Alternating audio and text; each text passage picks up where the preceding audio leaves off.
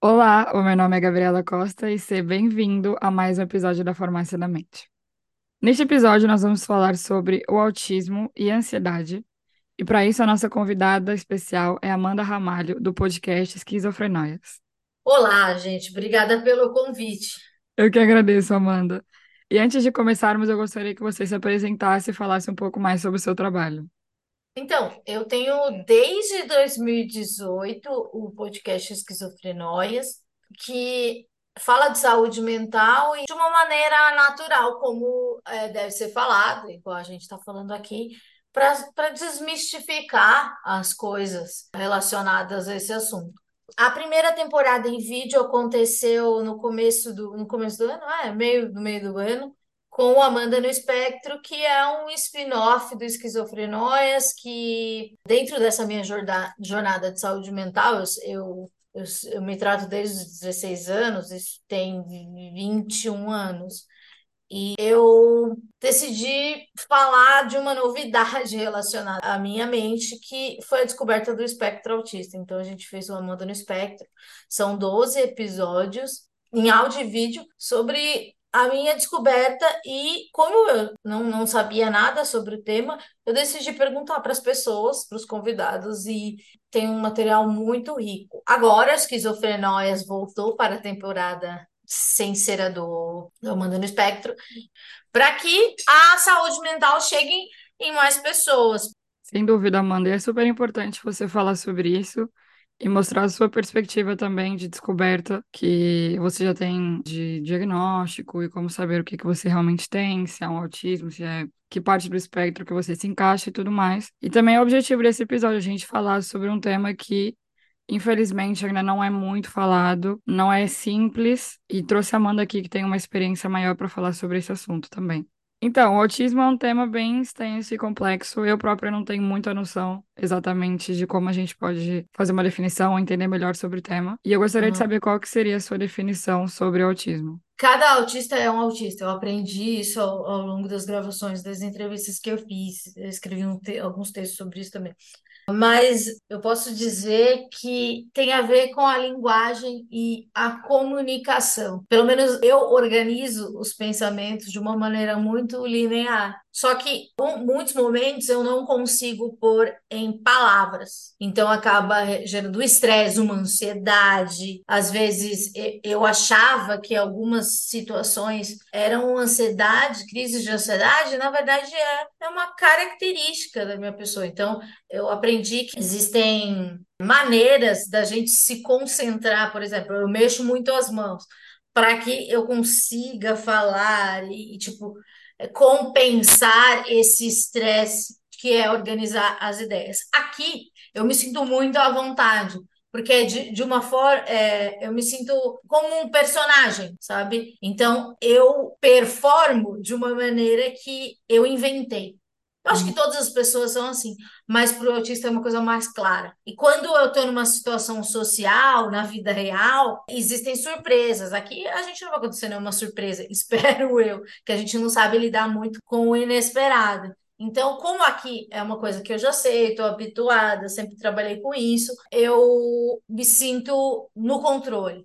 Mas na vida, tipo, se eu tiver que encontrar uma pessoa que eu não conheço, ou entrar numa festa, ou, ou num local que tem muitas pessoas falando, eu posso tender a prestar atenção numa coisa que vá me incomodar e eu não, cons não consigo controlar isso e pode gerar uma crise de ansiedade também, ou uma crise de sobrecarga, que é quando a gente acaba sobrecarregada mesmo e às vezes explodindo ou chorando muito. Para mim, eu, a maioria das vezes eu choro quando eu não consigo lidar com a situação, o meu jeito de, de explodir. Mas tem gente que, que precisa deitar no chão, gritar, etc. Mas aquilo é uma, uma sobrecarga, né? Tipo, ao longo da minha vida, isso foi é, percebido como manha, e isso acontece com, com grande parte dos autistas. A questão da saúde mental realmente é essa, que cada um lida do seu jeito, assim como você se referiu ao autismo, e cada um tem o seu jeito de se libertar. Talvez seja aquelas Exato, pessoas que se batem, por exemplo, para sentir o próprio corpo, ou gritar, ou sair do lugar onde você está, que talvez não seja exato. confortável. E você referiu também que o autismo tem uma relação clara com a ansiedade. Você consegue explicar mais ou menos como que isso funciona?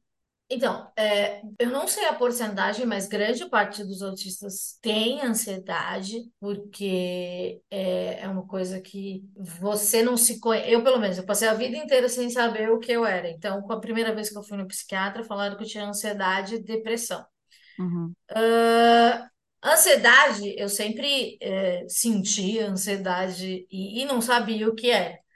A partir do momento que eu, que eu sei o que é, eu não, não aprendo a lidar com ela de maneira como, como as pessoas lidariam, né? Porque você tem que começar uma terapia, etc. Mas eu começo a nomear, e isso para mim foi muito importante. Nomear, saber o nome das coisas e falar, tá, isso daqui é ansiedade, tô com medo numa situação que não é para ter medo, então isso daqui tá errado, vamos regular. Acho que a terapia tem um papel muito importante, é, eventualmente a medicação.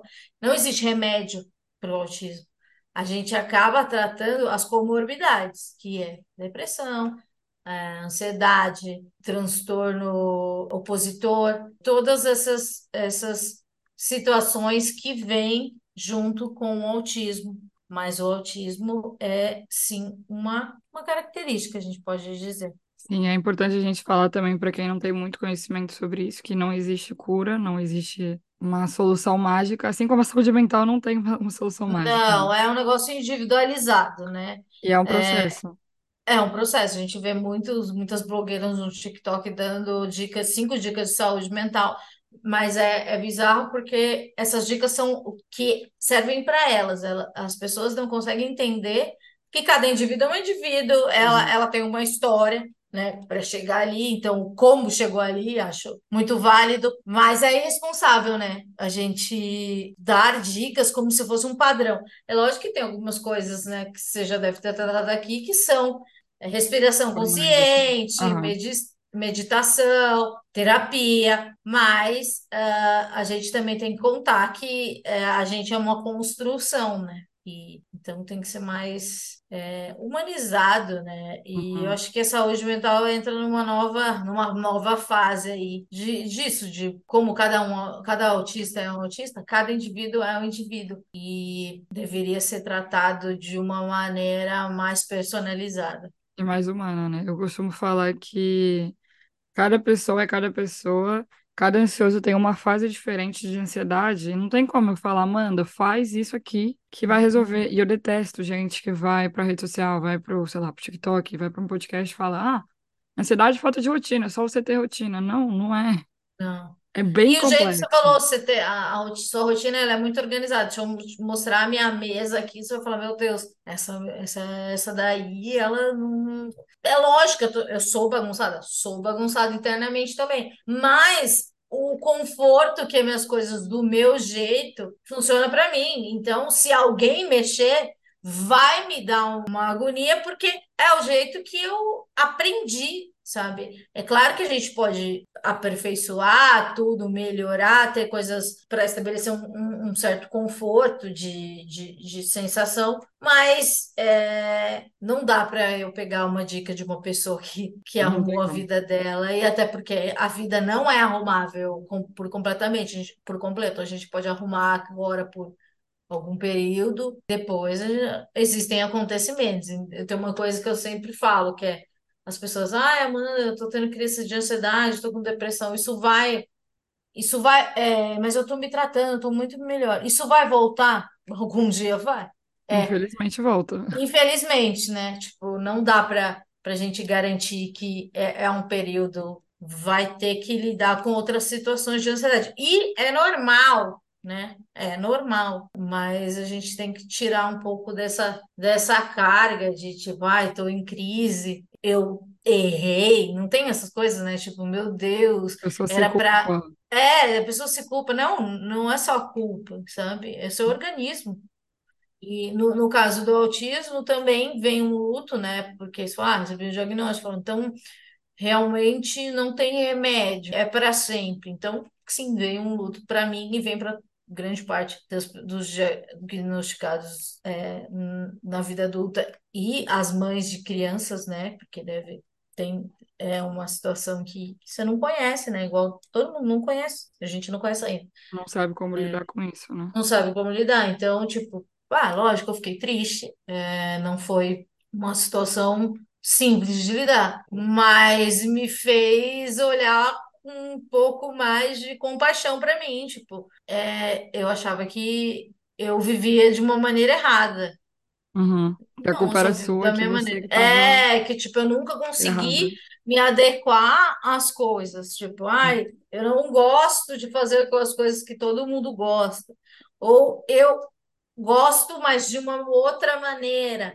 Mas por quê? Por que que não, eu não consigo fazer igual as outras pessoas? E é, Uhum. tendo um diagnóstico, você tem algumas explicações. Depois do luto veio uma sensação de alívio. Entendi. Esse foi o seu processo, então, de ter o diagnóstico, lidar com isso e É, fiquei renovar a deprimida, vida, assim. né? né, Admito que gravar o Amanda no Espectro não foi fácil, principalmente nos primeiros episódios. É, Ele não é, não tá na ordem que eu gravei, né? Mas, tipo, o último episódio foi o primeiro ou o segundo que eu gravei. Então eu tô destruída, sabe? É, porque é muito, tipo, eram muitas coisas novas Ao mesmo e, tempo. É, muita coisa nova, daí pensei em desistir, mas consegui fazer a meta original, que eram 12 episódios mesmo. No meu PowerPoint, a gente estava falando muito de PowerPoint, é, eram 12, 12 episódios. Aí sim. Que bom que você conseguiu, eu fico feliz. E é, se- é difícil a gente ter esse processo de falar sobre isso. Eu, alguns episódios que eu gravo sobre ansiedade também, eu fico tipo, o que que tá acontecendo aqui, gente? Que caos. Mas é bom a gente conversar sobre isso e se entender também e aprender mais. Porque é uma Sim, coisa que a gente vai aprendendo ao longo da vida, né? é, e, e de alguma forma, é, a nossa vivência ajuda outras pessoas, não maneira, tipo, falando a minha vida assim, é, eu acertei a minha vida. Não, não acertei, continuo bagunçado. Mas Bagunçada é, feliz. li- bagunçada feliz e lido de uma maneira natural, natural cada dia mais. Então, é um processo. Uhum. E que mitos você gostaria de desmistificar sobre isso? Tipo, o mito principal, assim. Você acha que muita gente autismo, tem? Aham. que os autistas não se comunicam. Por exemplo, tem os autistas não oralizados que as pessoas, é, eles aprendem a se comunicar de outra forma.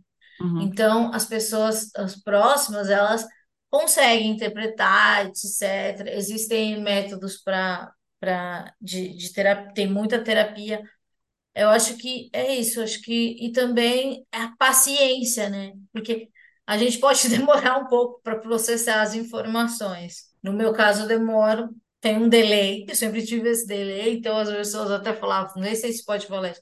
Nossa, a mina é maconheira, sabe? Eu sempre fui um pouco, um pouco lenta. Mas, e lenta para umas coisas e, e, e muito rápida para umas outras coisas Uhum. que também é característica do autismo. Então, você não tem muito um filtro. Então, você acaba tendo um dinamismo que acaba sendo interpretado como agressividade ou falta de educação, né? Porque é tipo, eu falo muito alto e, e eu tenho uma entonação, eu fiz uma, eu desenvolvi uma entonação que transforma a voz em algo que parece que pode ser mal educada ou ríspida, etc. Dependendo da situação ou da pessoa.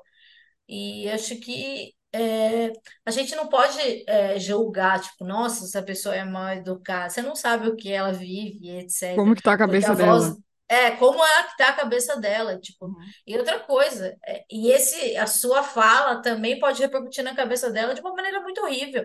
Assim, a internet é horrível. A internet é horrível. Ela, pelo menos a minha cabeça e de todo mundo que eu conheço, ela repercute de uma maneira muito dura, né? As Porque críticas, do jeito que vem, do jeito que as pessoas é, je... falam. é e, é muito aleatório, porque parece que a pessoa está falando que a pessoa nunca vai ler, mas a gente lê. Não é muito legal e saudável, sei lá. Eu, enquanto autista, uma pessoa que fala na lata muitas vezes, e hoje eu consigo me segurar um pouco mais, porque eu sei o que, o que, o que é reeducação, eu Uhum. acho que as pessoas elas deviam pensar, né? Tipo, Eu falaria isso na cara dela, 98% eu aposto que não, porque então. tem cada coisa horrível que a gente vê, cada crítica desnecessária e Sim. afeta a saúde E eu mental acho que, tipo, a gente também tem que saber lidar com crítica também, né? Porque a gente também não é perfeito, faz fada sensata, florzinha. Uhum. Mas é, a gente não sabe o momento que tá a cabeça da pessoa, né? E como essa pessoa lida. Então, sei lá, cuidado, né? Acho Um que tem pouco mais de um empatia. empatia, né? Eu acho que é um conceito muito difícil de explicar, assim Hum, como o autismo. bem complicado. Eu queria finalizar esse episódio perguntando pra você, que conselho você daria pra alguém que tem ansiedade? por mais que você não saiba, ou você não fale isso com as pessoas estão ao seu redor, elas também estão em sofrimento. Então, eu tenho ansiedade, você tem ansiedade, mas a gente fica com vergonha, a Uhum. gente é, não, não acaba falando com os outros. Então, isso é comum, não é, você não está endoidando. Fale com alguém e, e perceba que muita gente tem essas, tem essa sensação e só que a gente só fala de coisas legais, né? Só, ah, tô com um pensamento aqui. Repetitivo, e, e a gente não, não vai falar, ai meu Deus, chegar e falar, porque isso corta a brisa, corta a vibe. Então, às vezes, talvez é, é legal a gente poder contar com as pessoas né, nesses, sobre esses assuntos também, não só pelas coisas, festas e coisas incríveis, porque é, esse lado dificilmente as pessoas compartilham. Então, sei lá, É compartilha e conselho, perce- é, compartilhe e você vai perceber que muita gente perto de você que você nunca imaginou também sentir algo parecido. É um ótimo conselho, porque a gente tem que, assim, ansiedade é falar sobre isso, a gente se informar, assim como o autismo também. Informação É, nunca é demais. A gente não perde nada falando sobre o que a gente sente, apesar de ser um processo contínuo, porque a gente não aprende a é, falar, tipo, ah, eu tô muito mal, hoje eu acordei meio ruim, tipo, acordei assim, ou tô meio triste. É raro a gente falar sobre isso, mas é importante cada vez mais. A gente tá num mundo em que tem mais palco para isso, mais pessoas se abrindo e, e realmente é transformador. é, porque você se sente em comunidade. É, com 16 anos, o- a primeira vez eu cheguei do psiquiatra, eu fui para a escola, eu estudava à tarde, e eu tava chorando, né, porque tinha que tomar remédio Desespero tal. total, né? É, e daí eu tava chorando e, tipo, uma amiga falou, por que você tá chorando? Eu falei, ah, porque eu vou tomar remédio para a cabeça. Ela falou, meu, eu tenho toque, eu tomo medicação há um tempo, e eu nunca imaginei, porque ela me parecia alguém completamente feliz e com amigos, porque naquele momento eu tava numa depressão muito bad, assim, muito pesada, e, e ela me parecia uma pessoa impossível de precisar de alguma coisa que eu estava precisando. Então eu falei, nossa, então existe, sabe? Outras Eu não tô pessoas sozinha. também É, só que, assim. tipo, ela nunca me contou, porque não, não, não sei o que as pessoas acham. É, porque não precisava também, a gente era adolescente, não sabia, né? Ver que ela tinha vergonha também de falar sobre isso. Acontece. Mas aham. ela foi muito importante para para minha aceitação, porque ela era um modelo de, sabe, Tipo, projeção ela de tá viva e ela tá bem, Exato, ela sorri, ela anda, ela fala com as pessoas legais. Então, tipo, ah, então, interessante. Não é, não é o fim do mundo, me parece, né? Uhum. E, e foi importante. Então, acho que o podcast, quando eu e você falamos em primeira pessoa, a pessoa que está em casa ou na academia ouvindo o podcast, é, ela fala: Nossa, então eu não estou sozinha, eu também tenho medo Eu disso, eu também também sinto faço isso. negócio. é. Então, pode ser a sua amiga Letícia, que nós somos a amiga Letícia, que fa- assumiu para para Amanda que é, também vivi assim. E, e daí te dá uma perspectiva de luz, não é positividade tóxica, porque eu detesto também, mas é uma perspectiva de, olha, elas estão produzindo, elas estudam, elas A trabalham, que legal. tá Elas tudo bem. vivem, né? Tipo, não, não paralisou. Uhum. Então, acho que é, é bom, né? Compartilhar por isso. Sem dúvida. E, Amanda, eu te agradeço por estar aqui, por compartilhar. Pelo seu projeto também, que é super importante, gente. A Amanda tem um podcast que é o Esquizofrenóia. Siga no Instagram. E ouça no Spotify, no YouTube, no TikTok. Ela tá em todo lugar.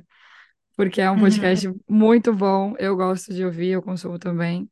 E tem conteúdo maravilhoso e super explícito sobre saúde mental que a gente tem que falar, a gente tem que ouvir, a gente tem que se informar sobre isso. Obrigada pela oportunidade, é sempre bom, conta sempre comigo. É, briga- um beijo pro Renan também, que fez essa ponte maravilhosa. É, vamos agradecer o Renan que criou assim uma ligação entre esquizofrenóias e farmácia da mente, Amanda e Gabriela, a gente está aqui. Amigas Letícias de vocês. Exato, somos a sua Letícia. Seja a Letícia de alguém. Olha que bonita essa campanha. Olha, vamos acabar o episódio sim já. Amei. Arrasou. Obrigada. Até o próximo episódio.